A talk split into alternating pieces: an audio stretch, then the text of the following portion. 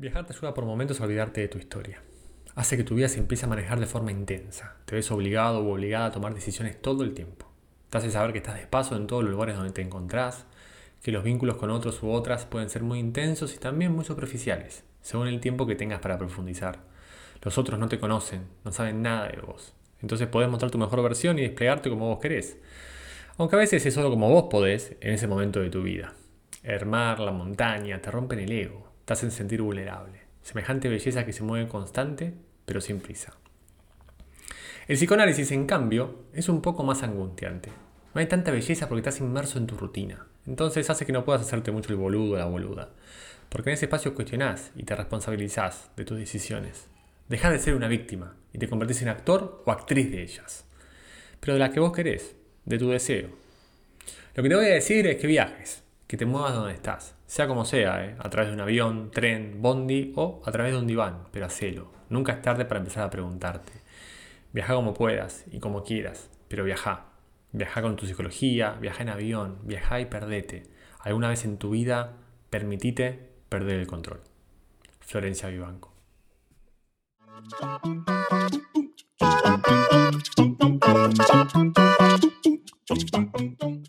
Bienvenidos a Alto Viaje. No, ya, ya lo dijiste mal, boludo. Bienvenidos a este alto viaje, ¿no es? Sí, sí, es verdad. Va. Bienvenidos a este alto viaje. Soy Luciano Cisercia. Y yo, Ariel Matskin. Sabemos que el mundo es un quilombo, Bolsonaro presidente. que todo se desvirtúa y que viajar se volvió un caretaje que se vive en internet. También sabemos que no tiene por qué ser así. Y por eso nos embarcamos otra vez para desmitificar el mundo de los viajeros. Tercera temporada. No puedo creer que sigamos robando con esto. Che, dejame hablar, boludo, si nadie viaja ahora. Bueno, bueno, qué alegría, qué felicidad. Estamos de vuelta en alto viaje y hoy tenemos muchísimas novedades. Hoy, hoy es un episodio distinto. Primero, es episodio número 16 de, de- de la temporada 3 y creo que ya estamos en condiciones de anunciar que es el anteúltimo episodio de esta temporada número 3 y también estamos en condiciones de anunciar que va a haber una temporada 4 of course, pero lo más importante del día de la fecha, una de las cosas más importantes, es que Ariel Matskin no está en Córdoba. O sea, me cagó mi speech. Tengo que decir que ahora volvió a sus orígenes, volvió a su tierra natal, volvió el emperador a Paraná. Bienvenido Ariel Matskin desde Paraná. ¿Cómo andas, Lucho? La ciudad me recibió con alergia. Estoy hiper estás. alérgico en este momento. Me tuve un Ibipirac 600, pero no, no sé. Bajó como un caramelo, no me hace nada. No, necesito como editar tres este de- episodio. Sí, me va a tener que sacar, no sé cómo vas a hacer, pero me va a tener que hacer que mi voz suene normal. Que ya de por sí es medio chota mi voz. Ya de por sí es medio chota mi voz, ¿viste? Entonces, mi voz resfriada, bueno, yo les pido disculpas a los oyentes que se deben estar arrancando los oídos en este momento. Pero sí, sí, sí, me agarró una alergia, boludo, hoy. Estoy que me muero. ¿Habrá un botoncito antialergia en el Final Cut? ¿Qué decís? Ah, eh, antialergia Ariel. Estaría muy bueno, sería muy inclusivo con, con, con nosotros los alérgicos. Inclusivo. ¿Inclusivo qué? Uy, ¿de qué hablas, Con los alérgicos. Che, eh, como decís, ¿cómo te recibió Paraná? ¿Cambiaste después de cuánto? Después de meses y meses. ¿Viste a tus viejos todo, tiempo- no? ¿Qué onda? Fue el tiempo más largo que pasé en una ciudad sin salir de esa ciudad en los últimos 11 años. Otro hito alto viaje. Es Otro el episodio. viaje, sí.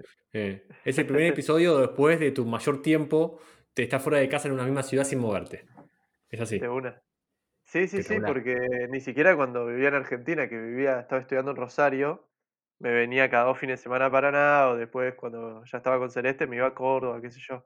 Pero estar en una ciudad sin moverme nueve meses, no, hacía mucho, mucho tiempo que no estaba así. Eh, y estuvo bueno, fue loco volver a la, o sea, ya salir a la ruta es loco, en esta época así de antiviajes. Eh, salir a la, ruta, a la ruta fue loco, la verdad es que estaba re vacía la ruta. Eh, y bueno, no, no tuvimos ningún problema, llegamos lo más bien. Bueno, bien. Sí, viste cómo es que ya el hecho de decidir viajar en estos momentos da paja. Yo eh, a veces digo, ya fue, tipo, vayamos un fin de semana a algún lado, viste, le digo a vos. Pero ya, sinceramente, pensar en entrar a un aeropuerto, la mascarilla, que, o sea, yo flasheo como, como es que todo me está mirando, a ver si, se- a ver si se me cae la mascarilla, a ver si pasa Sí, algo. no, en aviones, eh, encima en avión, un estrés, boludo, ¿no? Mal, aparte, eh, yo ponele, eh, cuando voy al gimnasio de la pileta, salgo y claro, el cloro, viste, como es que a veces como que te da un toque de alergia. Al principio me da mucho más, ahora menos. Y a veces en la calle estornudo, viste, y quedás como el ojete, porque la gente te mira como eh, lepra, viste, y entonces no, pará, flaco, o sea, no le vas a explicar que venís de la pileta, que tenés alergia, entonces seguís caminando. Pero como que te sentís rejugado, boludo. Es un. Es medio raro. Es todo un tema. Es todo un tema. Pero bueno, eh, llegamos a Paraná y la- lo primero que me chocó fue que en Paraná se respeta mucho menos que en Córdoba todo el tema de la cuarentena, boludo. Es tremendo. ¿Cómo vamos La para.? verdad que a mí me Perdón. impactó. ¿Se respeta mucho menos, dijiste? Sí. ¿Por qué? ¿Por qué pinta? Eh, ¿y por qué, por qué se respeta menos? Yo creo que porque tienen mucho menos casos, o por lo menos mucho menos casos reportados. Entonces, eso hace que la gente se relaje más. Pero me choca un poco porque estuvimos nueve meses en Córdoba, que era una ciudad en la que salías a la calle y todo el mundo usa barbijo y no podés entrar a ningún negocio sin lavar, tipo, sin que te pongan alcohol en gel en las manos. En todos los supermercados te toman la temperatura. Es como que hay mucho más control que acá. El otro día entramos al súper acá en Paraná y fue la primera vez desde que empezó la pandemia que entramos a un supermercado sin que nos midan la temperatura ni, ni nos pongan alcohol en gel. Fue flashero, un supermercado gigante, aparte, creo que un Carrefour. Y entrar así, tanta gente, digo, o sea que todos los que están acá no se lavaron las manos. ya me dio, ya me dio paranoia ahí nomás. Claro, no, no pasa nada. Pará, pero. em, tipo, ¿no hay restricciones o las hay y la gente le chupa un huevo? Yo creo que las hay y a la gente le chupa un huevo. Pero no es solo la gente, ¿no? Pasa la policía que tampoco usa barbijo. Claro, por eso. Ah, da así. uh, la policía barbijo. Cualca. Sí, sí, sí, no es la gente, es como que es la ciudad. Así está la ciudad. Al mismo tiempo, como te digo, se puede discutir que en Paraná hay mucho menos casos que en Córdoba, que el otro día en Córdoba hubo Claro, 1500 claro. casos. Entonces, bueno, Es también. que a eso iba, por ponerle Canarias, eh, siempre ejemplo para todo. Eh, acá, como la gente está eh, mucho más relajada, pero porque legalmente está eh, amparada, o sea, es, es, el único- es la única comunidad, digamos, que tiene, mucha, eh, que tiene mucho más eh, permisiones, se dice, o no sé qué, o está mucho más permitiva, digamos, en, en el movimiento que el resto de la península, pero porque tiene mucho menos casos, ¿no? Me parece lógico que si Paraná no tiene casos, boludo, y está dentro de todo aislada, no es que van turistas todo el tiempo, ¿viste? Que se manejen No, no, es que yo, aparte, primero vienen, eh, esta es una ciudad que es muy linda y tienen que venir los turistas porque vale la pena. Y segundo, eh, yo no digo que esté bien ni mal, nada más te digo que me choca un poco porque estando en Córdoba era re distinto. Entonces me, me- me ha chocado un poco eh, eso, pero la verdad que la mejor. Está, está, está lindo Paraná, está lindo el río, está bajo el río. Y, y bueno, Dato de colores, menos mal que me lo de, dijiste. de toda la vida. ¿Cómo? ¿Dato de Che, color que está bajo el río? Sí, menos mal que me dijiste era abajo del río, si no, no, no podía seguir con el Pero es que cuando, cuando un paranaense habla de Paraná, siempre, como que el río es parte de la conversación, siempre. Entonces, si vos decís está bajo el río, significa que hace mucho que no llueve, por ejemplo. Ok, Si está alto y el río es porque está lloviendo mucho y un clima de mierda. ¿Entendés? Ok. Ah, como que el río es parámetro de, por ejemplo, el clima. ¿Y Por cuando Paraná está bajo el río? Uy, me pongo la malla, ponele, ¿entendés? Está bajo el río, en malla porque hace mucho no llueve, Claro, seguro que hace mucho calor. Mira, está, acá se, es, eh, es el lenguaje de Paraná, me encanta. Che, eh, contame, porque claro, vos eh, volviste a Paraná como casado, o sea, un esposo, Como un, casado. un, un Sí. señor maduro. Pusiste un pie en Paraná y dijiste, acá llegó el señor Matskin. ¿Cómo, cómo fue el recibimiento que como es, tipo, después de tu cambio de estatus? Nah, normal, boludo. La verdad es que no, no, nada diferente. Ya fuimos un asado el domingo, eh, fuimos un asado, eh, como te digo, nada, nada, la verdad es que me mataste una pregunta porque no tengo nada interesante para contar. Fue como un recibimiento normal, viste, cuando uno, ya le hemos hablado de esto, cuando uno vuelve después de tantas veces haberse ido, Sí, es algo normal, como de repente apareces. Sí, claro, es que, a ver, es que desde el momento que te vas, todo el mundo sabe que en algún momento va a estar el momento donde vuelvas. Si, si la primera vuelta es, ay, ya la cuarta vuelta, la quinta, es como, eh, tipo, ¿viste? Como, tipo, sumate al asado, sumate a la comida y, y Claro, lo único boludo. que hacen es incluirme cuando hacen un plan en contarme, tipo nada más. Claro, mal. En el grupo, Es viste, como es que cambia. al menos en el grupo de mis amigos, no sé, por ejemplo, hay un plan el sábado, imagínate, entonces empiezan a armar una lista, ¿no? Uno, eh, Pepito, dos, José, entonces como que los que van se van sumando y ponen un número y su nombre, ¿viste? Lo único que cambia cuando vuelvo es que yo estoy en esa lista. O sea, Sí, porque después es exactamente igual. Che, mm, eh, pará, me dijiste descubrí algo interesante. Descubrí algo interesante antes de que me campo, que ya sé que ibas a encarar el tema de que hoy tenemos una entrevista en nuestro anteúltimo capítulo. Una Sí, pero igual no hablar de eso. Dale, te voy a contar. a ver. Encontré recién en Twitter un link a un coso de Google que te dice cómo Google te ve a vos para mostrarte anuncios. O sea, cómo te define el buscador en cuanto a tus intereses. ¿Cómo te? ¿Entendés? Sí, entendí, entendí. Eh, complicado igual, rebuscado, pero lo entendí. ¿Cómo te definimos? A mí me define que tengo entre 25 y 34 años, que es correcto. Hombre, que es correcto. Después me tira Universidad de Ciencias Aplicadas de Europa. ¿Por qué? No tengo idea. Eh, agencia y servicios de viaje, bueno, es entendible. Alquiler de coches, ¿por qué? Nunca, un evento a mi vida habré alquilado un coche. Eh, arte y diseño visuales, cualquiera. O sea, me parece todo parecido. Artes marciales japonesas. Andás a ver qué googleé o hace cuánto que me parece que tengo un interés en artes marciales japonesas. Me pareció muy interesante que esto es lo que el, el buscador o el, o el algoritmo de Google saca Claro. como que son mis intereses. Total. Eh, qué, mm, qué locura es. Ya tenemos eh, como una entidad, un, un alter ego, un alter yo en, en- en el mundo online, ¿no? O sea, hay alguien que te define a vos con otros parámetros, con sus parámetros, y todo el mundo puede saberlo, ¿no? Yo puedo buscar, o sea, qué loco. Claro, porque Hay- yo normalmente lo pienso como que es una cuestión más lineal de googleé tal cosa, entonces eso le tira un aviso a todas las otras plataformas de, che, muéstrenle publicidad porque este está googleando esto. Pero en Claro, realidad es una cuestión de como que arman un perfil. Claro, boludo, es que, tipo, eh, de acuerdo a tu, a tu actividad online, no únicamente en Google, sino online, eh, las cookies, todo eso es para eso, o sea, como que arman tu perfil y, y y- y hay un, un nail matching online basado en gustos, preferencias y búsquedas. Y eso también es el Big Data y toda la hora, ¿no? Por eso eh, hablamos, ahora yo te puedo asegurar que te, que te puedo decir zapatos y vas a ver cómo es que me aparecen en, tipo, en Instagram una app de zapatos también porque también nos están escuchando, los micrófonos y todo. O sea, esto es cierto, no es eh, conspirativo, ¿no? Es verdad, pero es el mundo como funciona ahora. Qué flashero, ¿no? Qué loco. No Eh, tiene nada que ver con lo que estábamos hablando, pero la verdad es que lo, Pintó, lo acabo de ver bien, hace pintó. cinco minutos y fue... Sí. Y no me hagas hablar de tipo de este virus mentiroso que nos metieron y, y- y tipo estos barrios. No me hagas hablar, por favor, de eso, ¿bien? Oh, tendríamos Eh, que hacer un capítulo conspirativo. Sí, mal, competitivo de viaje, pará. Pero eh, como estás hablando de identidades, alter egos, yo y, y, y super yos y, y- y todas esas cosas, hoy tenemos una invitada que nos va a volar la cabeza literal, ¿no? Hoy es como una sesión de psicología en el podcast.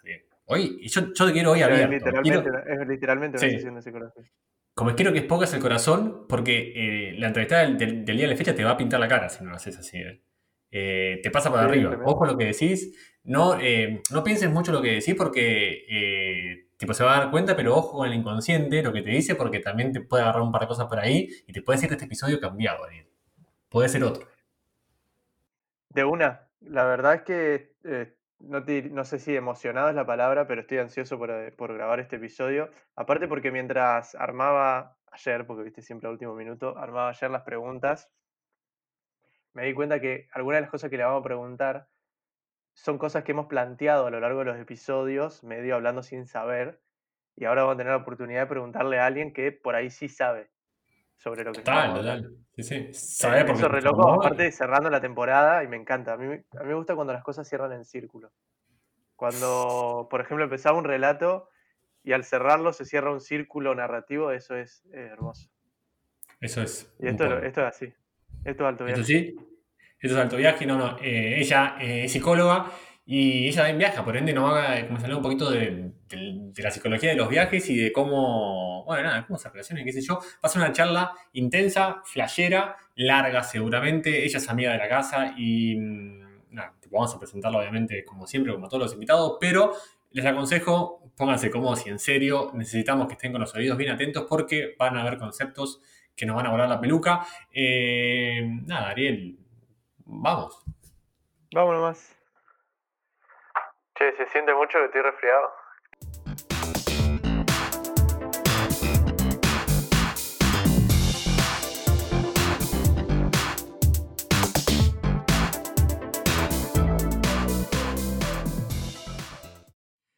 Bueno, ahora sí, eh, ella nació en Alicia, Córdoba, y desde chica fue una apasionada por los colores y el arte. De Córdoba se fue directo a La Plata, la ciudad argentina de los estudiantes, y una vez dejó esa ciudad, como lo hizo como licenciada en psicología.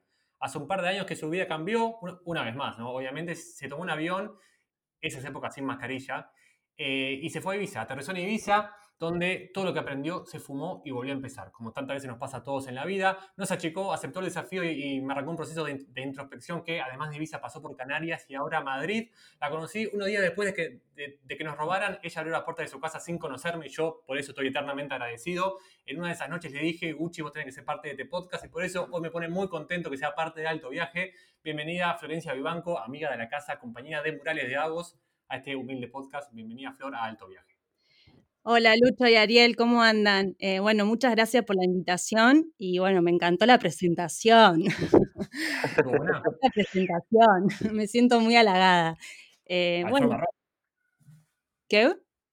Alfombra roja te puse, o sea, luces, todo. Aplausos. Muy bien, un aplauso para mí. Ahí está, bueno, tan importante. Eh, tampoco tanto. Eh, ¿Cómo andas, Gucci? Eh, estás en Madrid. yo igual ya sé mucha de, la respuesta que te voy a preguntar, pero hay gente que obviamente no te conoce, que te va a escuchar. No te quiero meter presión, pero este, este podcast lo escuchan miles de personas, así que... no, mentira. mentira. ¿cómo, está Madrid? ¿Cómo está el frío? Te, te fuiste de nuestras Canarias queridas con calorcito y te me fuiste al invierno madrileño. Sí, me fui de las Canarias, eh, que la verdad, nada, mucha melancolía. Eh, se extraña, se extraña ese calor, se extraña la gente. Pero bueno, Madrid, me, no sé, como siempre digo, los lugares, eh, nada, me esperan bien, gracias a Dios. O gracias a mí, no sé qué decir. Pero mucho calor, está durante el día mucho calor y a la noche baja, digamos, está, está fresco, pero la ciudad me encantó, la verdad, que me parece una ciudad súper eh, archi, mm, eh, nada, cultural, eh, y me impresionó un montón, me hizo acordar mucho a Buenos Aires también. Este es igual. ¿Mm? Es igual a Buenos Aires, es tremendo. Es igual. Y nada, muy contenta porque acá estoy en la casa del hermano de, bueno, de mi compañero de viaje, el Bocha, que ya lo conoces, que también abrió las puertas de nuestra casa en Canarias. Y mm, bueno, nada, acá con, bueno, con el hermano, la novia, Melanie. Así que súper bien, comiendo rico y bueno, nada, con un poco de nervios porque el 23 de noviembre ya arranco para, para mis países de origen. dijiste hace un ratito que mm, a vos los países siempre te esperan o los, los lugares siempre te esperan. ¿A, ¿A, qué te referís con eso y por qué pensás que siempre te espera un lugar? Bueno, yo soy psicóloga, pero a veces soy un poco mística. vale también. vale. Y bueno, creo un poco en las energías. Bueno, Freud eh, hablaba de la pulsión. Y la pulsión en psicología es la energía que te moviliza, la energía vital. Y creo que los lugares tienen esa energía y, y cuando voy a un lugar voy con, a veces no voy muy bien y otras veces voy con, muy contenta a ver qué es lo que me va me va a dar ese lugar. Y Madrid tenía ganas de venir, entonces como que, nada, la energía me, nada, me, me, me, atrapó. Dije, qué buen lugar este. Pero bueno, no sé, Canarias, eh, Canarias también tiene lo suyo, digamos. Para, eh, y eh, contame de Ibiza, porque me hablaba de Canarias, me hablaba de Madrid, y cuando llegaste a Ibiza también fue un flash, porque vos venías de eh, una vida, como, es que obviamente te, costó un montón desarrollar y tipo, muchos estudios, mucho todo, pero de repente dijiste arranco de cero y caigo en Ibiza, eh, y también fue un flash arrancar de cero en Ibiza, yo obviamente ya sé la historia, pero ¿cómo fue para vos caer de cero en un lugar que nunca conociste, en un continente que, que creo nunca habías estado? No, fue, fue terrible, creo que, que que, que mi decisión cuando decidí viajar, eh, que hoy en día lo, no, no, fue muy consciente, creo que fue bastante inconsciente. Si bien en, terapia lo, trabajaba, pero creo que era como, digamos, que la realidad se me hizo carne cuando pisé Ibiza. Eh, eh, fue terrible para mí.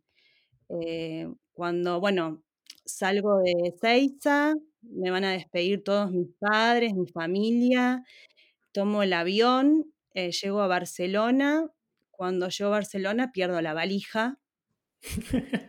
Eh, durísimo. Y, durísimo. Y bueno, ¿no? Un poco de un poco dijo mucho esa valija ahí. Eh, La valija se iba, ¿no? Sí, no sé, es como, no, la perdí, digamos, perdí todas mis pertenencias, em, de la cual había perdido una caja de arte. Eh, yo había, eh, con mi amiga, con la que, eh, bueno, me, me movilizó a viajar con ella, íbamos a vender ropa hindú en Ibiza. Y yo le dije por, mira, mira, yo hago eh, villitas con porcelana, eh, puedo, puedo hacer mates pintados, que también es lo que hago, y bueno, mejor también puedo llevarlo ahí ver qué pasa.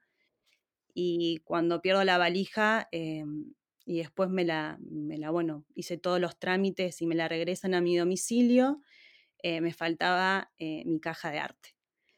Así que fue como... Es como que el universo te dijo, tenés que empezar de cero y tenés que empezar de cero. Sí.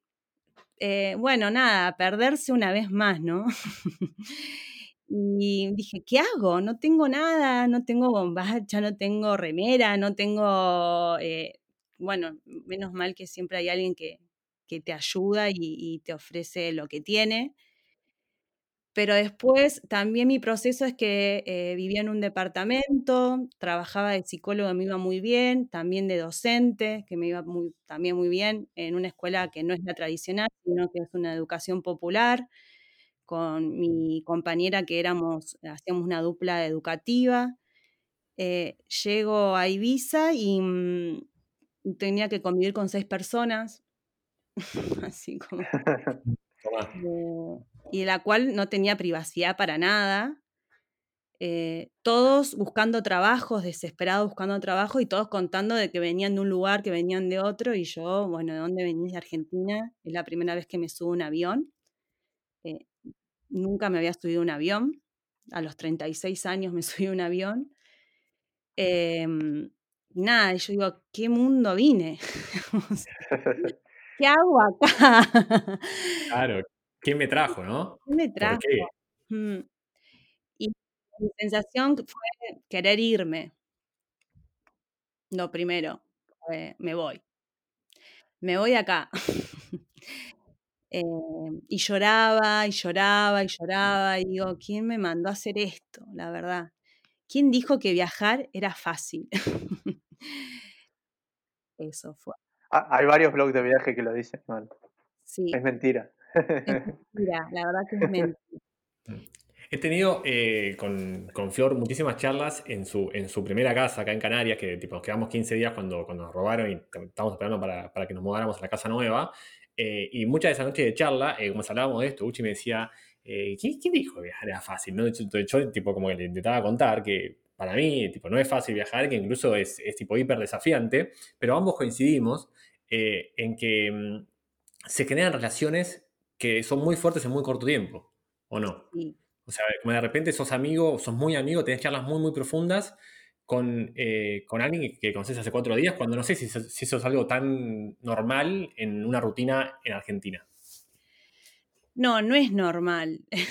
es, eh, digamos, no sé, em, creo que también es por el po- poco tiempo que tenés de profundizar, entonces las, las relaciones se hacen como mucho más fuertes. Y también creo que se hacen más fuertes porque sabes que, que no estás en tu lugar de confort. Y, mm, y es como que te das cuenta también que sos re vulnerable y que necesitas de ese otro. Entonces de repente es, quiero tener un millón de amigos, porque necesito eh, ese grupo que es el que me va a contener, que es el que me va, el que me va a decir, che, dale, dale, que vos podés, dale, que tirar un currículum es una pavada y vos tenés las herramientas para hacerlo. O, o dale que, bueno, mañana te va a ir súper bien en el trabajo y vas a ver, no importa que no sepas idioma o que no sepas inglés o que no sepas, pero eh, es poner la actitud. Y bueno, a mí esas palabras muchas veces eh, me ayudaron. Eh, así que bueno, es como que, y uno también va, comentando todas sus debilidades y nada, y se hace un vínculo fuerte. También se hacen vínculos superficiales, digamos, ¿no? Depende también con quién quieras, eh, con quién quieras eh, vincularte también. hay un poder de elección también. Puede ser que cuando conoces gente viajando o emigrando, porque al emigrar también pasa eso, que conoces a alguien. A mí me ha pasado de entrar a laburar en, Dinamarca, entrar a laburar a una fábrica y es, conocí a un cordobés que estaba ahí, no, era, vivía en Córdoba, pero no era cordobés. Y esa misma noche ya nos juntamos y, fuimos, y, salimos juntos y nos hicimos amigos y ya está, como que en, en menos de 12 horas ya éramos amigos. Sí. Y estábamos viviendo ahí, no es que estábamos de viaje. Puede ser que uno proyecta hacia afuera, como que encuentra una persona en la que proyectar una amistad que se dejó atrás, como que, qué sé yo, yo tengo mi amigo Pancho acá en Argentina y me busco a alguien que sea, eh, su personalidad sea parecida a Pancho y digo, ok, este es Pancho ahora y va a ser mi amigo acá en este país nuevo. O, o, simplemente como que estamos buscando a alguien que nos contenga o, o, porque estamos aburridos, no sé, ¿por qué pasa esto de, que tan rápido y tan... Eh, como que hay una necesidad igual de, de hacerte amigos nuevos rápido. Sí, eh, en mi caso me pasó que es diferente, porque yo viajé con una amiga que nos conocíamos de los tres años, que nos conocemos de los tres años, del mismo pueblo donde nací, que se llama Alicia. Entonces yo caigo a un lugar donde eh, estaba ella y eh, ella tenía ya, como hace 14 años que viaja, ya tenía un grupo armado. Entonces yo entré como en una situación mucho más fácil en ese sentido.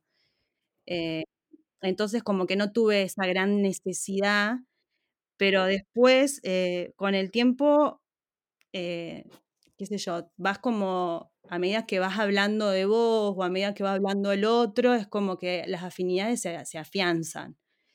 Y, mm, y nada, qué sé yo, y con unos compartís algo más que con el otro, entonces eso va haciendo que el vínculo cada día crezca más. Pero bueno, mi, realidad es esa, digamos, de que no tuve esa necesidad de, de ya urgente tener amigos, pero sí me pasó de que eh, tuve la necesidad de encontrar amigos que, que, hagan un poco lo que a mí me gusta hacer, digamos. Eh, mm. un poco en, el tema del arte y, pintar y dibujar y, ver otras cuestiones. Que esa fue mi realidad, pero creo que sí, que uno proyecta, digamos, que uno necesita eh, lo que decía Ariel, eh, de encontrar, de, sentirse un poco más en, casa o más confiable o más, no sé, afectivo, no, no, no sé bien cómo explicarlo, pero ah, sí, algo de eso hay.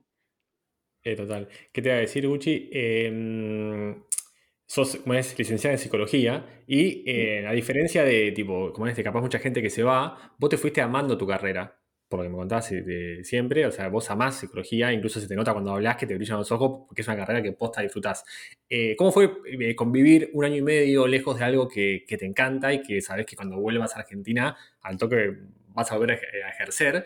¿Y qué relación es una pregunta muy, eh, muy grande que te voy a hacer, o sea, y no, eh, no aspiro a que me respondas totalmente porque sé que es imposible, pero ¿qué, qué relaciones eh, encontrás entre viajar y, no sé, el análisis, ponele? O, o, ¿qué, ¿qué, hay de, de, psicológico en los viajes?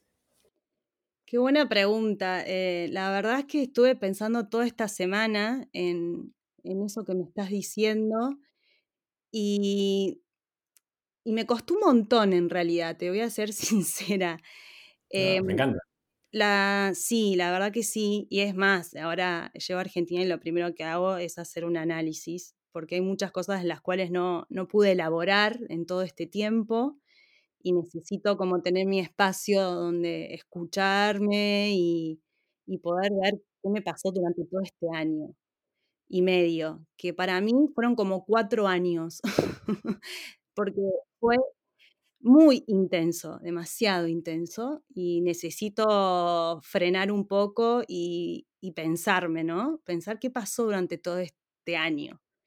Eh, porque me pasaron millones y millones de, cosas emocionales, afectivas. Eh, bueno, me enfermé, me agarré COVID, el momento de estrés de buscar trabajo, me agarré hemorroides, eh, después viví mi cumpleaños em, en Canarias, que fue un mejor cumpleaños de mi vida, ¿me entendés? Eh, en el sentido que lo pude disfrutar en el mar, em, con luna llena, me pasaron cosas muy fuertes y cosas, pero muy lindas. Y nada, es como que necesito ese espacio de, de ponerme pensar. Eh, yendo a la pregunta, es, eh, yo encontré un paralelismo importante entre el viajar y el psicoanálisis. Em, viajar para mí es perderse y es una búsqueda y mm, es para mí, ¿no? Lo que yo siempre pienso es que no puedo generalizar porque cada caso es particular. Algunos se van por una cuestión socioeconómica, otras se van porque están cansados y están aburridos y quieren romper con el confort, otros porque, mm, no sé, eh, hay miles y miles de motivos porque uno a veces decide viajar. Hasta a veces uno ni decide viajar y se da y viaja, digamos. Y, mm, digamos, pero el viaje hace que vos te fortalezcas en un montón de cuestiones. Eh, primero porque te hace sentir que estás solo y al mismo tiempo esa soledad es necesaria porque nacemos solos y morimos solos. Entonces, algo que vos decís, bueno, ¿qué pasa con todo esto, no? Em, pero el psicoanálisis es, otro tipo de viaje, es un viaje que no hace falta que tu cuerpo físico se mueva, pero es un viaje donde vos con el analista eh, podés justamente también perderte en, bueno, ¿qué es lo que quiero? ¿Cómo lo quiero? ¿Qué es lo que me gusta? Y yo creo que tanto viajar como el psicoanálisis hay algo que lo mueve, que es el deseo. Y el deseo es movimiento y el deseo es lo que falta. Y mm, y nada, y siempre que te muevas, eh, seas donde sea y como puedas, es bienvenido sea, digamos, porque ahí es donde uno mejor puede preguntarse. Y creo que en eso, ¿no? Un poco, yo me pregunté muchas cosas viajando, viendo otras culturas, también extrañé mucho la mía, eh, valoré y resignifiqué un montón de cuestiones, em, y creo que eso lo hizo el moverme. Eh, creo que también Em, no hace falta tampoco viajar para que vos te preguntes. Creo que, que uno también se puede preguntar sin viajar, sin moverse sí. digamos. Sí, eh, concuerdo, concuerdo. Eh, te, interrumpo, porque, concuerdo, pero eh, para mí, es, como si bien es verdad, como es que no tenés que, más que, que, únicamente viajar. Yo creo que como es que viajar igual es es, es un motor, es, es, un empujón, es como eh, una pastillita que, como que te da una mano, ¿entendés? Es como, bueno, eh, viajar como que te pone enfrente tuyo preguntas que no sé si siempre en tu rutina tenés. Si bien es verdad que no, que no hace falta viajar para, preguntarte, incluso ir a terapia, eh, si bien es un viaje interno, lo puedes hacer en tu ciudad natal y listo. creo que viajar es un gran trampolín, pero también concuerdo con vos en el hecho de que capaz mucha gente viaja y, incluso viajando se deja, no se pregunta, ¿no? Creo que también hay que tener una predisposición propia. Sí, tal cual. Em,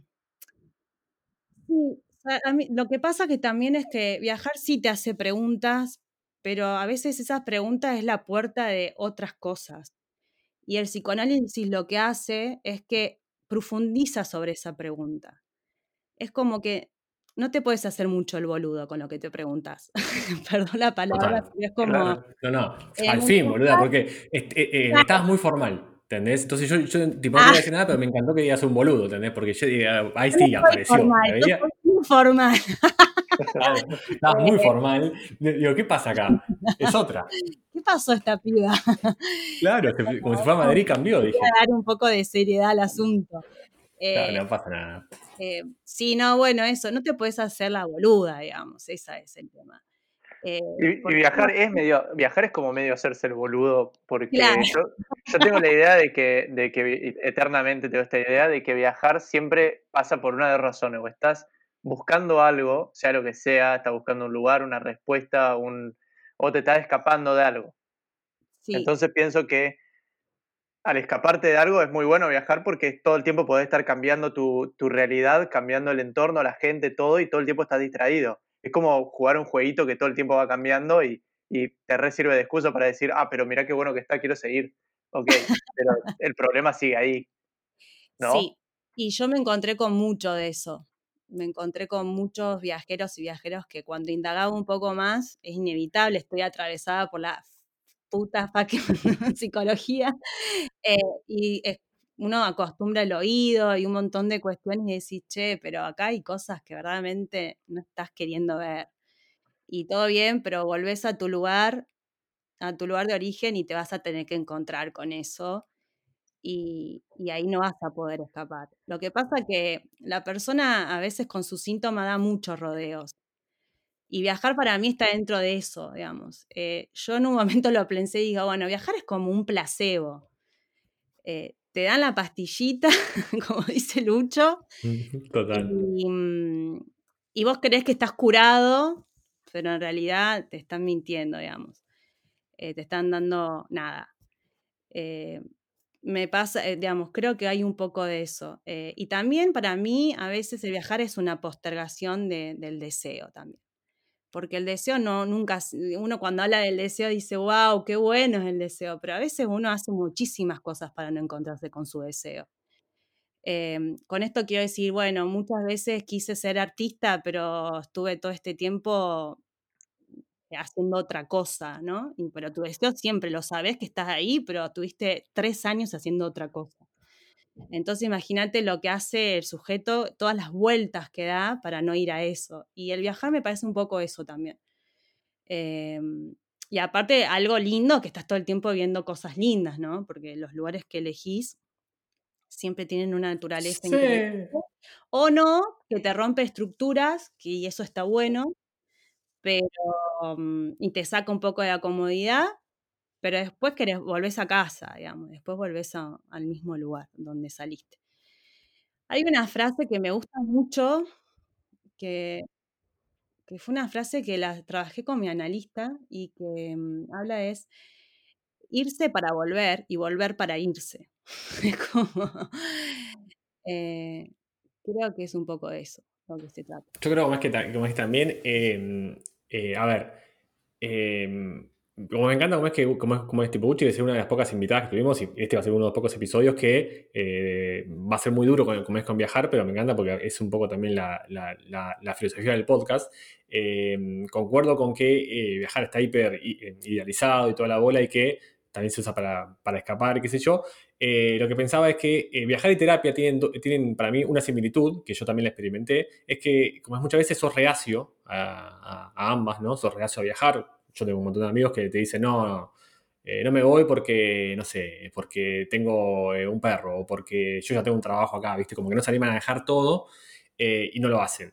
Y tipo en terapia es, eh, es parecido, incluso, incluso me, me- pasaba a mí, que mm, no arrancaba terapia porque, no sé, decía, no, tipo, mi hermana es psicóloga y me parece medio chamullo. O después, no, tipo, para hablar uso un amigo, poner, ¿entendés? Y cuando arranqué terapia, digo, ¿cómo no arranqué terapia? 17 años antes, ¿entendés? Y eh, cuando, cuando puse el, eh, un pie en Bangkok, me acuerdo, en Tailandia, dije, ¿cómo no empecé a viajar antes? Eh, creo como es que, tipo, ambos al menos comparten eso de, eh, de tipo, abrirte un mundo, que, de expandir tu cabeza, o sea, expandir tu mente a niveles que no, no pensabas tenías. Sí, a lo desconocido, ¿no? Es Mal. Claro, aparte ambos mundos están muy mi- eh, mitificados, me parece. Para bien y para mal. Sí, vos Por sabés ejemplo, que yo tengo una, yo tengo un amigo, un segundito, yo tengo un amigo que el otro, que me enteré que se fue a hacer eh, tarot hace poco. Ah. Porque se lo recomendó la novia, y él es muy escéptico como yo, pero se lo recomendó la novia, qué sé yo, bueno, fue a probar. Y yo le dije, mira, yo soy escéptico, pero te aplaudo el hecho de ir a probar, porque está bueno probar cosas nuevas dentro de lo lógico. Eh, y, pero eso también está, eh, creo que la- su respuesta fue, y mirá que yo no soy de esas cosas, ni tarot, ni, ni psicología, ni nada. Y le digo, pará, pará, son dos cosas muy distintas lo que acaba de decir. Uno es una ciencia. Claro. Eh, y bueno, creo que está muy mitificado la psicología eh, todavía, aunque ya debería no estarlo, ¿no? De la misma forma que los viajes están mistificados, así como dicen que eh, la psicología es sentarte a hablar al pedo, hay gente que, o sea, hay todo un mito de que viajar es hermoso y vas y te cambia la vida. Cuando tal vez debería ser al revés, ¿no? Que la psicología te cambia la vida y viajar es como ir a estar al pedo, pero en el mundo. Sí, eh, re importante lo que dijiste. Pero me dejaste Vamos, pensando mucho. Ariel, carajo. Vamos, Vamos, Ariel. Vamos, Ariel, la puta madre. Con Ariel, con, la- con, con la Ariel, alergia y con todo. Ah, Vamos, Ariel, con la alergia. Ariel, claro. hablar, Pibe. pero- pero- Perfecto. Em, Eh, tal cual, lo decís vos. Em, mira, yo también soy tarotista. Eh, yo no quería decir nada de eso, a ver qué decía Ariel, ¿viste? A ver, Ariel. eh, el tarot es muy bueno también para, para ver cosas que el sujeto no quiere ver. Eh, lo, lo he usado en- como una herramienta de trabajo, el tarot. No, sí, yo no pongo en duda el tarot, nada más hablo no, de cómo no, no, todas estas cosas están mitificadas. No, no, igual son dos cosas distintas. eh, La psicología es una ciencia, eh, pasó por una hipótesis, se hicieron un montón, todavía no se refutó la teoría. El día de mañana a lo mejor pueden decir esto no sirve, qué sé yo, no sé. Yo siempre digo que cada uno tiene que hacer lo que le haga bien y lo que lo haga pensar un poco, ¿no? Que lo haga, que lo haga preguntarse, nada más. Y si todo, el- no sé, ú- últimamente en España yo me encontré con que eh, dije, wow, qué maneras de ver terapias alternativas. Y, y me encontré también con que viva el positivismo y yo soy una mujer que no soy positiva. Podría decir el Lucho. Siempre estoy encontrando lo que no funciona y Ah, está preguntando siempre, constantemente. eh, constantemente. sí. Y cuestionadora y bueno, también me encontré con eso, ¿no? Como que eh, con algunos viajeros que era o viajamos positivo o no se viaja, ¿me entendés? De una forma así. Claro. La dictadura del positivismo. Saluda del positivismo, de la cual nunca me llevé muy bien. Si bien soy una mujer positiva y me río y disfruto de la vida, pero soy bastante cuestionadora en muchas cuestiones. Y acá en España me encontré con que la salud mental, eh, nada, muy, deja mucho que hablar. Eh, y me encontré con muchísimas terapias alternativas, que en un momento ahora dije, bueno, qué sé yo, si a la gente le funciona, bienvenido sea. A mí no, digamos, a mí me abren interrogantes, pero es como lo mismo que te venía diciendo, no, no profundizo sobre ellos. Entonces, Total. como que- Eh, ¿qué te va a decir, eh, Uchi? Eh, como es, le, le contamos a la gente que eh, Flor me, me- me, nos escribió un texto, un textazo, sobre tipo, el tema este que tenemos acá, tipo, y como sigamos tocando a poco, gigante, está buenísimo, pero te Ay. voy a sacar un poco de ese texto, a propósito, para, para, acá, como para darte un toque la vida, pero como nos contabas que en seis días volvés a Argentina, ¿no? Después de un año y medio. Eh, Y si bien eh, irse es volver y volver es irse, como decíamos antes, eh, la- como es la vuelta, te, te- te mueve un toque el piso. Eh, ¿Por qué crees que cuesta tanto volver de un viaje largo? ¿Y cómo lo, lo, lo procesás vos? ¿Cómo, ¿Cómo procesás el hecho de volver a casa con todo lo que te cuestionaste y con todo lo que aprendiste? Sí, tengo miedo de aburrirme. Eso es lo que tengo miedo. Muy raro, ¿no? No, no, todos tenemos miedo a aburrirnos cuando volvemos, creo. Es como, mm, tengo miedo de que, nada, no sé, de aburrirme. No sé, me cambió tanto todo esto que tengo miedo de llegar y decir estoy aburrida. Eh, ¿Qué hago? Eso es. ¿Vuelves? como- no sé, cada vez que hablo con la gente que vuelvo es como, bueno, pero Flor, fíjate la inseguridad. Yo no, no, no es algo que le tenga miedo a la inseguridad. Creo que estamos inseguros en todos lados. digamos. Tengo eh, eso, es, digamos, eh, me da miedo aburrirme, decir, bueno, la verdad que, que no hay mucho para hacer acá, o sí, no sé, eso.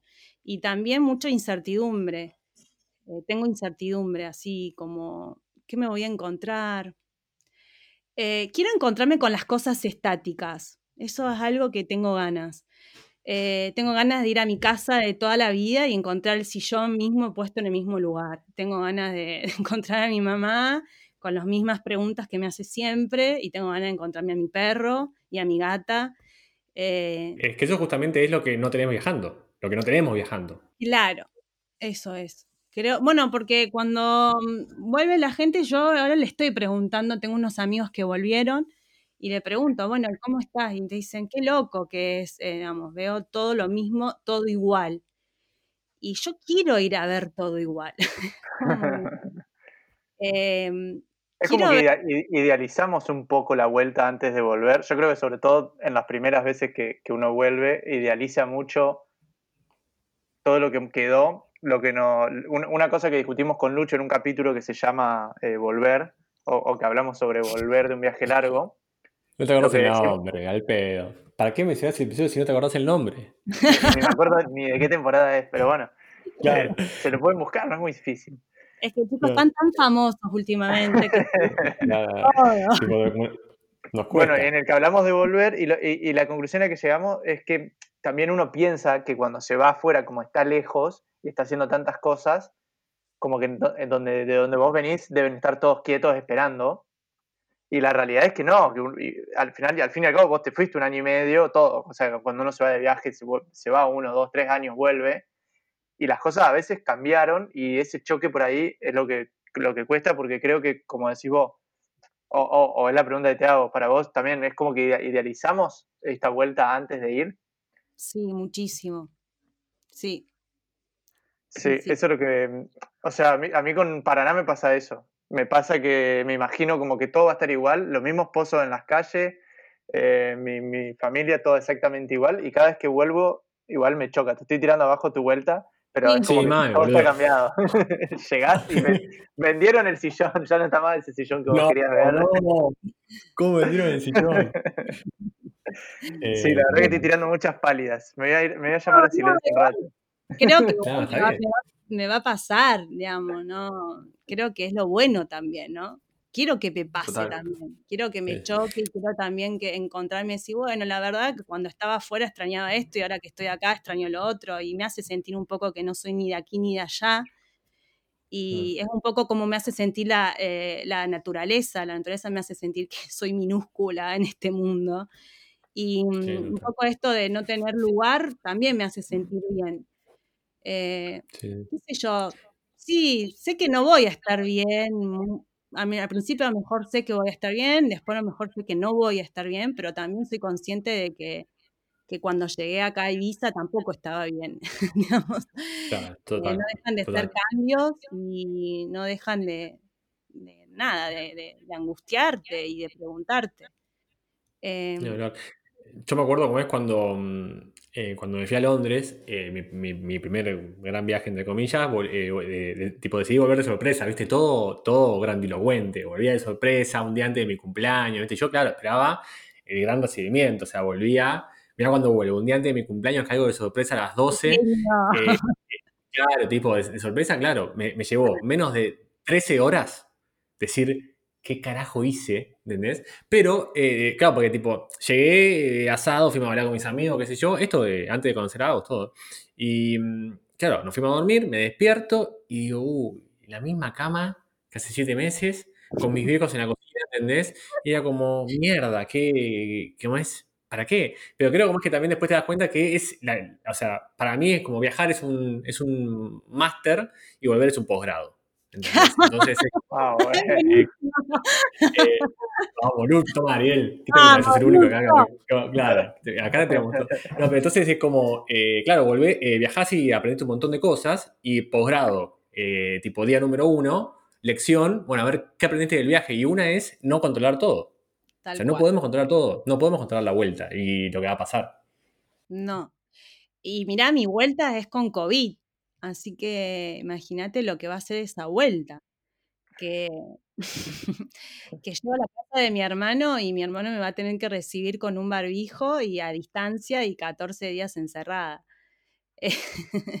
y no llego a la casa de mis padres, llego a otro lado. Eh, ni que nadie me va a buscar en el aeropuerto, me tengo que tomar un eh, tienda león. Así que la verdad que mi, es como digo, bueno, vuelvo de las peores condiciones también, ¿no? Es un momento raro para vivir en el mundo. Y imagínate con todos los miedos también que tengo en el, el- ahora el volar, porque bueno, un montón de protocolos y sin embargo quiero volver. Es como, como que bueno, nada, no sé, es como que me pregunto, a lo mejor a veces también tiene que ver un poco con eso, con volver a encontrarme en otra situación y a ver qué hago en eso. Obvio que voy a llorar, como siempre, pero bueno, em, imagínate, no, no, yo lo que decía hoy era eso, ¿no? Volver y que, y que a lo mejor no pueda ni dar un abrazo a nadie. Es como, es difícil.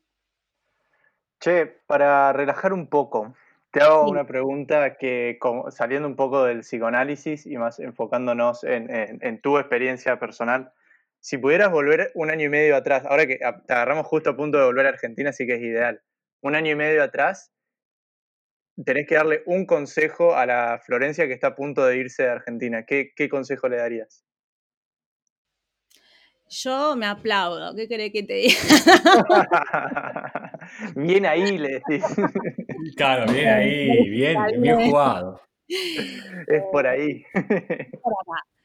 Eh, y no sé, yo acá también, no sé, qué buenas preguntas, Ariel. La verdad que Ah, ah, tremendo. manera, eh, que te pago para que seas mi psicólogo. Ahí está. Yo paso preguntas, no, no, no analizo nada. Qué poco, viste, arranqué diciendo, cuando vuelva voy a tener mi espacio. Está listo, perfecto. Creo que sí, que, mm, ¿qué le diría? Que qué bueno que te animás. Eso, nada más. Qué bueno es animarse. Eh, no sé, es muy loco lo que te voy a decir, Ariel, pero yo me fui de mi pueblo de 3.000 habitantes, que se llama Alicia, a los 17 años. Y no me fui a Córdoba, me fui a Buenos Aires. Em, salí de un pueblo donde muy chiquito y mis, todos mis amigos iban a Córdoba. Y, mm, y eso también fue otro viaje en mi vida importante. Y ahora cuando decidí viajar a otro continente, fue la misma sensación, sentí lo mismo. De Eh, una. Es más, es como que en un momento digo, tuve un, re- un re- un retroceso. Eh, a- a esas- me sentía una chica de 17 de vuelta. Eh, Es que igual, Mm. es Sí, que no sé si, si- es que no sé si es lineal. Me parece que más un círculo, no es un retroceso o un avance, es volver No, a... no. Cuando hablo de retroceso es como volver, a- viste, uno siempre a veces hace retrocesos a las etapas infantiles, no sé, a veces nos vemos en situaciones que infantil. Mira este, que me, eh, te hablo en ese sentido, digamos, ¿no? Uno siempre vuelve a esas fases, eh, que diría Freud, eh, anal, vaginal, X, uno vuelve a veces en esas fases. Y yo lo siento así, sentí como que era una mujer de 36 años que, que volvía a esa mujer de los 17, ¿no? Porque me pasó lo mismo, me pasó que sentí querer volver a mi casa, cuando me fui a los 17 quería volver a Alicia, después eh, cuando me adapté no quería más ir a Alicia, no quería volver más a Argentina, pero siempre extrañaba Alicia y cuando volví a Alicia extrañaba La Plata, se entiende un poco y ahora sé que voy a volver a Argentina y voy a extrañar Europa. Cuando, cuando llegaste a Canarias, también te pasó un poco eso con Ibiza. Vos como que eh, el primer mes en Canarias era constantemente pensar en Ibiza y lo extrañabas un montón y lo que te había enseñado Ibiza y estabas como medio negada con, con mi querida Gran Canaria. Sí, sí. Sí, re loco, ¿no? Sí, sí. Es que me parece que es un proceso también, o sea, es- creo que es obvio como es que, como, que como llegues a Alicia o, o- eh, a La Plata, qué sé yo, vas a extrañar Canarias porque también te- fue, fue un año, un año y un año, como decías antes, picante por el tema del COVID, o sea, fue un año, no fue un año cualquiera. El 2020, que va a ser recordado para toda la historia, vos lo viviste acá y, o sea, y es un lugar que te va a dejar una huella. Tal cual. Eh, sí, sí, sí, creo que sí. Igual eh, a mí me pasó algo muy eh, divino en Canarias, que Canarias fue un lugar que al principio no me había gustado. Era un lugar que, lo veía gris, no me gustaba la estética, no me gustaba el mar, no tenía muchas ganas de empezar a trabajar. Entonces era como, como, "Oh, Dios, de vuelta lo mismo. Y era como, es, y después fue un lugar donde, donde nada, me costó muchísimo tomar la decisión de irme. eh, porque me dio todo lo que pedía, todo lo que buscaba Canarias, Mal, me lo dio. te lo veo. Muchísimo. Eh, me dio unos amigos increíbles, me dio arte, porque es el único lugar donde pude pintar dos murales que, bueno, que fueron increíbles. Eh, bueno, con Agos, que, que, bueno, que aparte Ah, es mi novia, es mi amiga y la quiero Ah. muchísimo. Eh, con mi amigo que me acompañó en todo este viaje, que es el Bocha, que bueno, ahora es con el que estoy y con el que me voy a despedir en el aeropuerto. Eh, no sé, me dio muchísimo. Volé en parapente, estuve viviendo en unas cuevas que fueron también alucinantes. Eh, Canarias es más mística, más intro también, y te hace pensar Mm. muchísimo en vos, Canarias. Ibiza Che, no, escúchame. te perdés, Em, sin pensar nada. hace, hace dos, tres episodios, eh, no sé cómo es con quién hablábamos, y yo, y yo le, le- le hice un paralelismo entre las Baleares y las Canarias, ¿ok? Ibiza, Mallorca, Menorca, Formentera con, con las Canarias. Y yo, yo- yo le decía que para mí, las Baleares es eh, ese minón, viste, que, que, que todos dicen, fa, qué pedazo de mina, ¿entendés? O tipo, eh, y las Canarias es con la que te pones de novia. Es como que Sí, te va conquistando de a poco. Te conquista, te conquista y listo, te conquistó, la amaste. Sí, sí, y Canarias te hace, te hace construir, eso es. Y los vínculos se construyen, es así. Y eso de lo que te enamorás, de lo que vas construyendo. Y Canarias es eso. Eh, es un poco Qué loco que de los dos lugares donde, o, o- o no sé si fueron más, pero dos de los lugares donde te fuiste a vivir, de que te fuiste a Argentina, son islas. Eso estaba pensando. Sí. Primero Ibiza, Uy, después vamos. Canarias. ¿Hay Mirá algo en eso, Ariel, ¿eh? de- en eso de fronteras acotadas que, que como que te llama? Sí, sí, ahora yo sabes que antes de ayer pensaba eso y digo, me fui a islas, loco.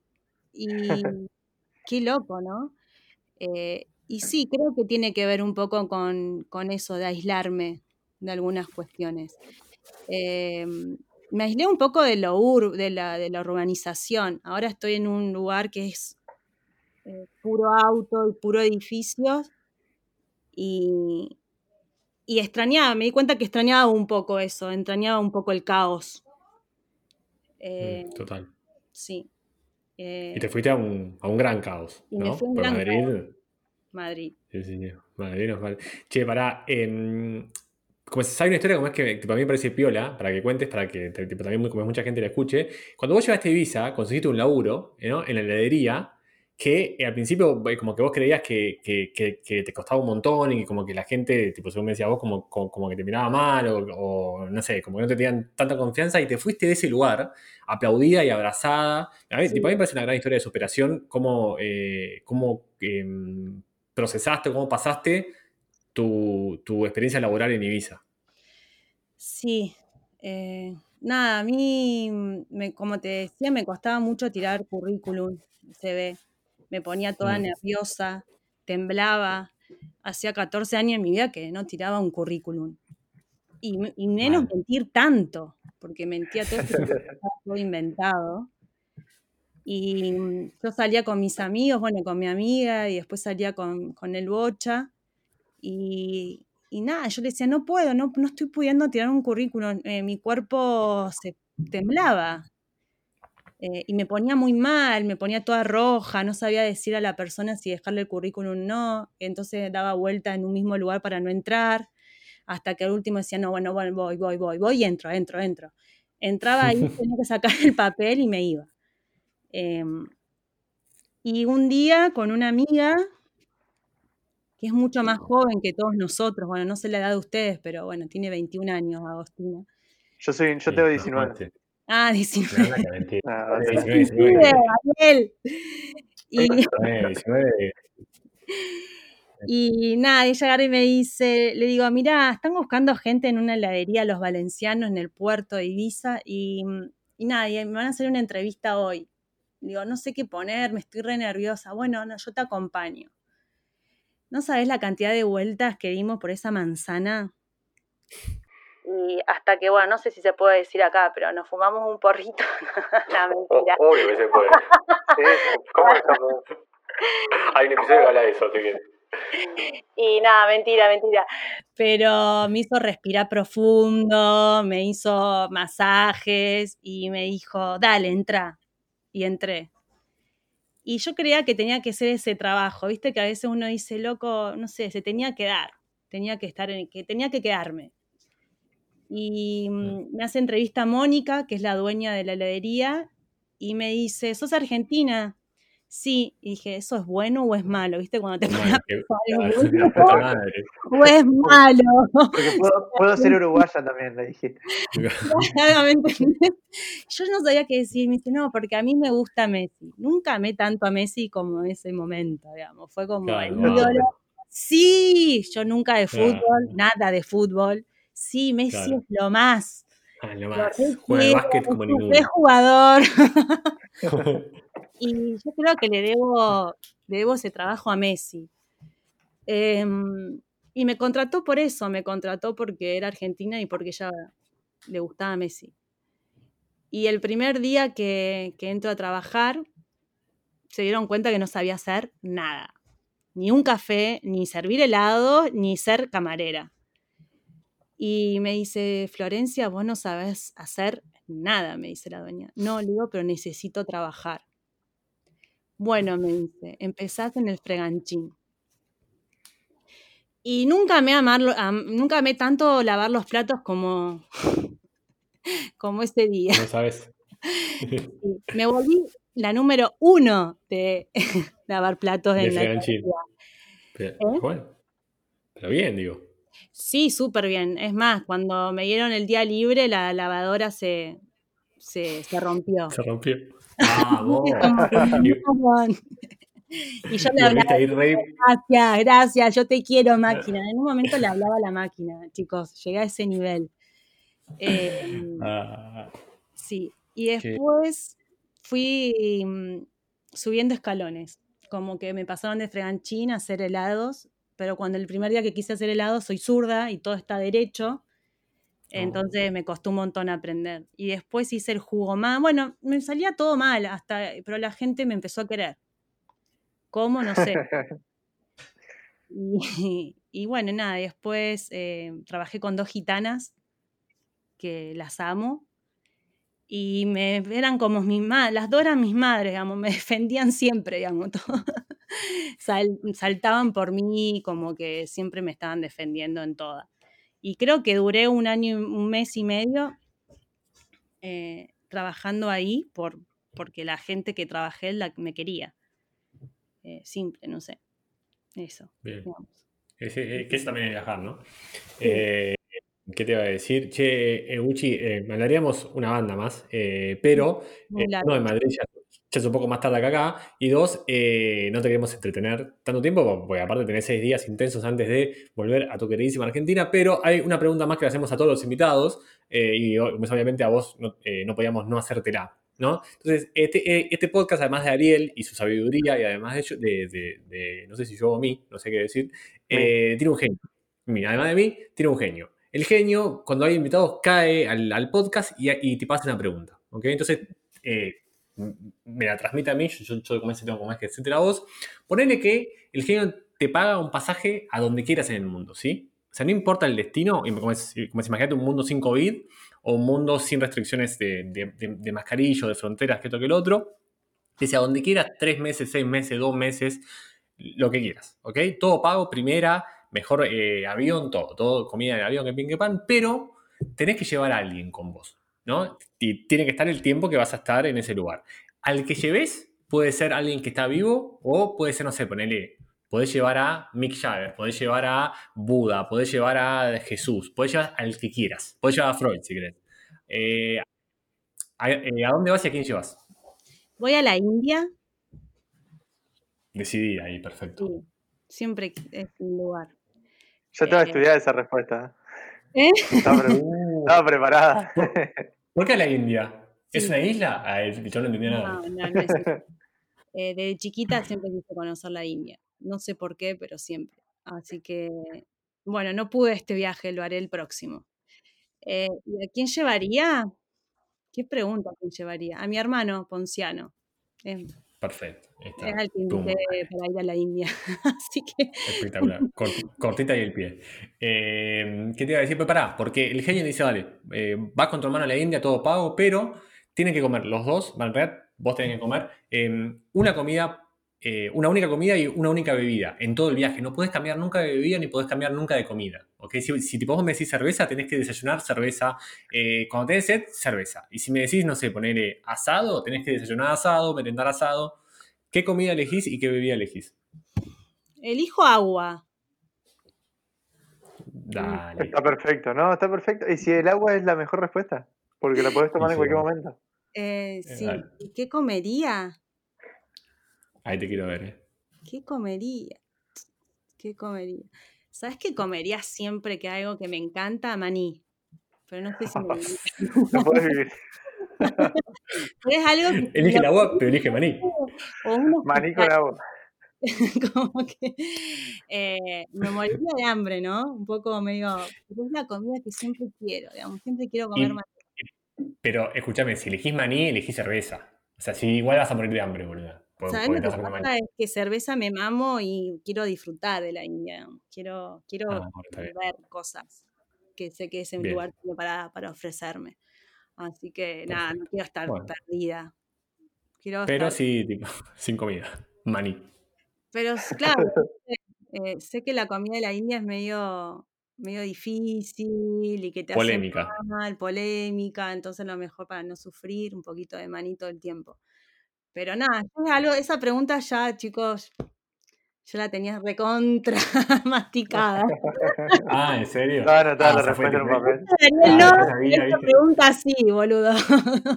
Claro, viste, eh, que ya tenía tipo agendado ahí maní eh, y, y agua. Por las Y dudas, agua. ya sabía todo lo que iba a decir. Bueno, porque es algo que me gusta, qué sé yo, no sé, estaría todo el tiempo No, no, comiendo esa- está- esos mix. Es más, acá en España. ¿sabés lo que amo? Son esos mix de, de un montón de, de frutos secos. Sí, buenísimo. Me encantan, amo. Voy a Mercadona y lo primero que quiero es comer eso. Así que, Qué bien. Che, bueno, ¿qué te iba a decir? Eh, me fue difícil, eh, pero muy lindo, no sé. ¿La pasaste bien? Estabas nerviosa, ¿no? Bien, estoy nerviosa, sí, muy nerviosa, la verdad que sí. Claro, Eh, eh, yo creo, como es que, eh, honestamente, fuera de joda, de los 45 episodios que va el podcast, fue uno de los que eh, como es, eh, más reflejó la filosofía de por qué arrancó el podcast, que era justamente desmitificar el mundo, que es justamente desmitificar el mundo de los viajeros.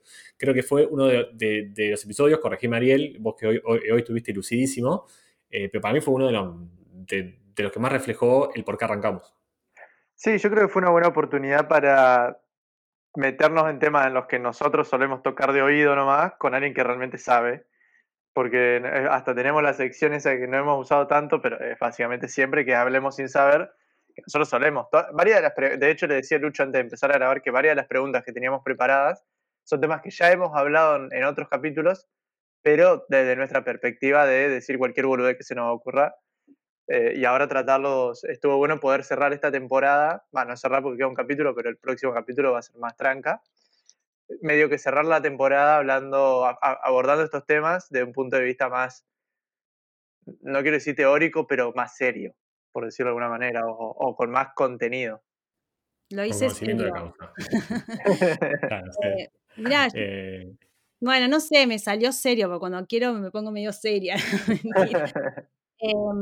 No, mirá, ¿sabés que quería contarle esto? De cuando todo lo que escribí, porque fue una forma de ponerme a pensar un poco, eh, un poco ver, nada, un poco también pensarme. Se lo, se lo pasé a mucha gente que viaja. Y, y siempre era como eso, ¿no? Como, bueno, Flor, pero viajar tiene su costado lindo también. Y yo no quería en ningún momento, aclaro, ponerle, eh, no quiero hablar ni de lo lindo ni de lo feo, ni de lo bueno ni de lo malo. Eh, simplemente también quise dar una, un- una visión de que, que cuesta también, ¿no? Y que está bueno que cueste, y está bueno que te pregunte, y está bueno un montón de cosas que a veces eh, que, que a veces tiene que ver eso un poco con la angustia que mucho le, le esquivamos a esos momentos. Eh, entonces, como que no, no, la idea no, yo no, en ningún momento quise que nadie se bueno, nada, viajar es una... Pero qué tenés que estar dando explicaciones, Gucci, no pasa nada. Bardea que bien, estuvo buenísimo, todo lo que dijiste, no, no tenés que invitar a nadie. Pero me bardearon. y después claro, yo claro. a viajar y iba a decir, esta pelotuda que bardeó todo. Esta boluda. Esta es la que bardea en alto viaje. te No, pasa, al contrario. eh, eh, eh, como, es- como- como se encanta tipo, tener gente como es que eh, piense afuera de la caja, como es que tipo, cuente lo que nadie tipo, se, se anima a contar, porque justamente no es que eh, te- eh, mentiste, sino que contaste la posta y que como hay mucha gente capaz no se anima ni a, ni a pensarlo, o si lo piensa, ni a contarlo. Y eso me parece mucho más valiente. Sí. Para, para los que no. Decime. No, gracias. Quería decir esto para cerrar, así que ya que vamos terminando, que para mí el viaje es una, es, eh, una herramienta dentro de una caja de herramientas. Eh, Así que nada, a mí me gusta pensar así también, ¿no? Como que vos encontrás una caja y hay un montón de herramientas y bueno, creo que viajar es- puede ser una de, ese- de ellas. Eh, para después un futuro análisis también. Total. bueno, Perfecto. Eh, nada, eh, para los que no siguen a, a- a la Gucci, que no es muy eh, fan de, de la- de- de las redes, pero tiene su perfil ahí donde muestra sus pinturas, donde también tipo, muestra lo que hace, arroba ecate-flirt, así no. Eh, H al principio, H-S-A-T-E-flirt, la pueden seguir, y si no, eh, si, tal- si están en Argentina y quieren alguien como es que eh, quieren una, una analista de primera, me piden el teléfono, yo, yo le paso el contacto de la Gucci, hay que buscarle curro cada que va para Argentina. Sí, sí. Haciendo online también. Ahora me animé. todo ahí está, claro. Tengo una sola paciente, pero bueno, me animo. Vamos, no, posta es más que recomendable. Eh, nada, Gucci, como eternamente gracias por sumarte. La verdad, más que fue un episodio buenísimo. La, la- la pasamos bomba y nos pone muy contentos es que la haya pasado bien. A los que nos escuchan este mismo jueves, eh, nada, gracias eternas. Y, y lo, que, lo- lo que nos escuchan en cinco años, ojalá que la Gucci haya vuelto a Canarias y siga viajando por el mundo y que siga teniendo viajeros por todo el mundo online y sea rica y nos invite las próximas birras. Eh, gracias eternas, Flor, eh, gracias Ariel. Eh, hasta la próxima. Eh, y bueno, Lucho, más que decirte que te quiero un montón. Yo también, también. Eh, aparte sos mi amigo y bueno, me emociono. Cualquier. Así que nada. azul de piel. Y que bueno, obvio que Canarias es un lugar donde voy a volver. Bueno, chicos, Así que como es, acá te esperamos.